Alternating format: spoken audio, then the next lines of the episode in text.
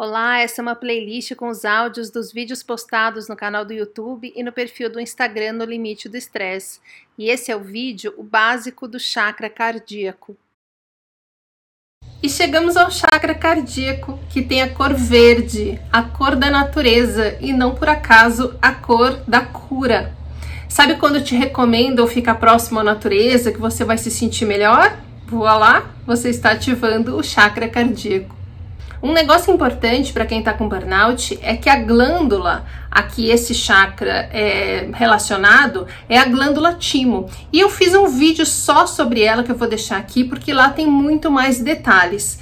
Mas a glândula timo é a grande responsável pela qualidade do nosso sistema imunológico.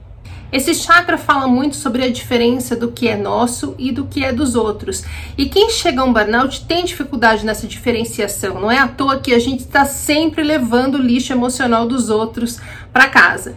Isso faz a gente estar tá sempre com medo, sempre em alerta. E esse negócio de estar tá sempre em alerta ativa a glândula timo o tempo inteiro, assim como a gente faz com as nossas glândulas adrenais. E do mesmo jeito que as glândulas adrenais colapsam, dando origem ao treco do burnout, a glândula timo faz o sistema imunológico da pau. Para vocês terem uma ideia, quando eu cheguei finalmente no primeiro médico integrativo que eu procurei, meu médico anterior, meu sistema imunológico estava similar ao de uma pessoa que está fazendo quimioterapia, para vocês terem uma ideia. Então, quando a gente está trabalhando esse chakra, a gente está também trabalhando nossa glândula timo. Tudo que é amor e cura fortalece a glândula timo, que acabou ficando muito prejudicada porque a nossa emoção predominante sempre foi o medo. Esse chakra fala muito sobre perdão e sobre amor, e quando ele está emperrado, quando ele não está funcionando direito, a distorção que ele gera é muito ressentimento, muita mágoa, muita dificuldade em perdoar aos outros e a nós mesmos. Quantas vezes você não se flagrou pensando que o burnout era sua culpa, sentiu muita dificuldade em se perdoar por isso?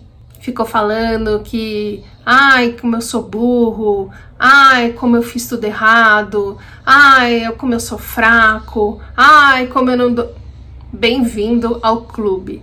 Então, usar verde, estar em contato com a natureza, se abrir para o perdão, expandir o amor, tudo isso faz com que a energia desse chakra comece a se movimentar. E isso é excelente para a nossa saúde. Bora? A meditação guiada para esse chakra está saindo do forno, agora junto com esse daqui, para você fazer nos próximos cinco dias. Toda segunda tem vídeo novo, no meio da semana tem os drops e todos vão entrando aqui para quem prefere fingir que isso é um podcast. Até o próximo!